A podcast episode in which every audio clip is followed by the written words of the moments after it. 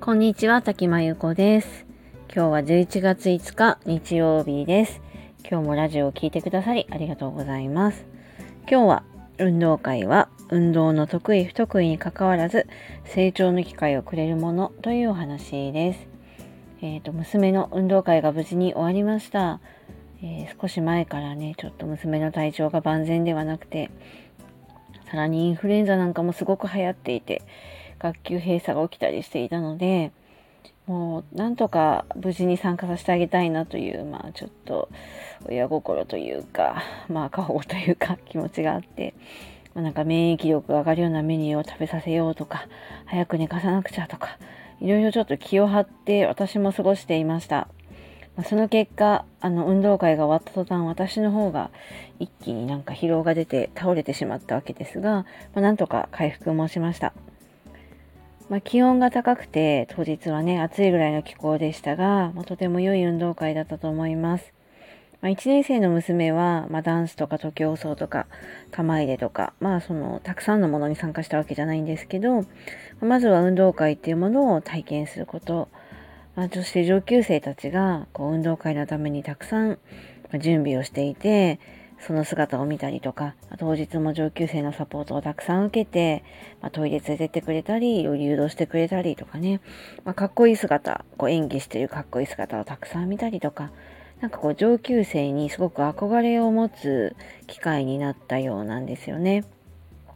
で、運動会そのものももちろん楽しかったようで、まあ、家に帰ってからも話が尽きなくて、まあ、私が見ているところじゃなくても、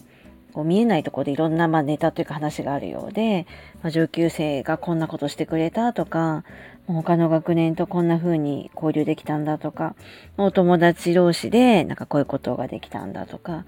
まああの、集団だから経験できることがたくさんあったようで、もうとにかく運営はすごく大変だなっていうのは見えるんですけど、まあ、良い機会をいただいたなと改めて感謝の気持ちになりました。まあ、娘はあの以前の配信でもお話したと思うんですが、まあ、かけっこが好きなんです。好きだけど、ま、得意なわけではなくて、ま、やる気はあるんですけど、まあ、リレーの選手にはなれなかったんですね。それでも、まあ、東京走を楽しみにしていたし、あの、同じクラスでリレーの選手に選ばれたお友達を応援することも楽しみにしていたし、その子の活躍もすごく嬉しかったようです。まあ、自分が頑張るだけじゃなくて、頑張っている人たちの、まあ、同じチームの人や同じクラスの人を応援する気持ちとか、まあ、その人たちの活躍を自分じゃないけど嬉しく思える気持ちとか、まあ、いろいろねあの感じる気持ち感受性を育てていただける機会になったなと、えー、思いました。まあ、運動会といえば、あとこう色分けをしてね、赤白、黄色とか青とか、組ごとの対抗戦になってなると思うんですけど、まあ、その中で悔しい思いも自分のチームが負けたとか、あの、悔しい思いもたくさんしたようで、この悔しい思いもすごく良い経験だなと感じました。娘は負けず嫌いですけど、自分で頑張ればどうにかなることとそうじゃないことが、まあ、あって、自分の力ではどうにもできない、こう勝てないっていうのもすごく良い経験で、まあ、じゃあ自分たちの組とか自分たちのチームが勝てるようにするにはどうしたらよいかとかを、まあいろいろ考えたりしたみたいで、まあ、そういうのもすごくね、みんなで作戦みたいなのを考えたりとか、そういうのは結構大事なことかなと思いました。まあ、準備も大変だし、練習も大変だし、まあ、先生方のサポートもありがたいし、上級生のサポートもありがたいし、本当にね、あの、いろんな、あの、準備やご苦労に本当に頭の下がる思いですが、ま子供にとって本当に良い機会をいただいたなと思っています。最後にあの誰も全然知り合いはいないんですけど6年生の組体操とかダンスを見てなんかもう、えー、と小学校最後だからみたいな感じでこう全力でやっている姿にちょっともらい泣きしてしまいまして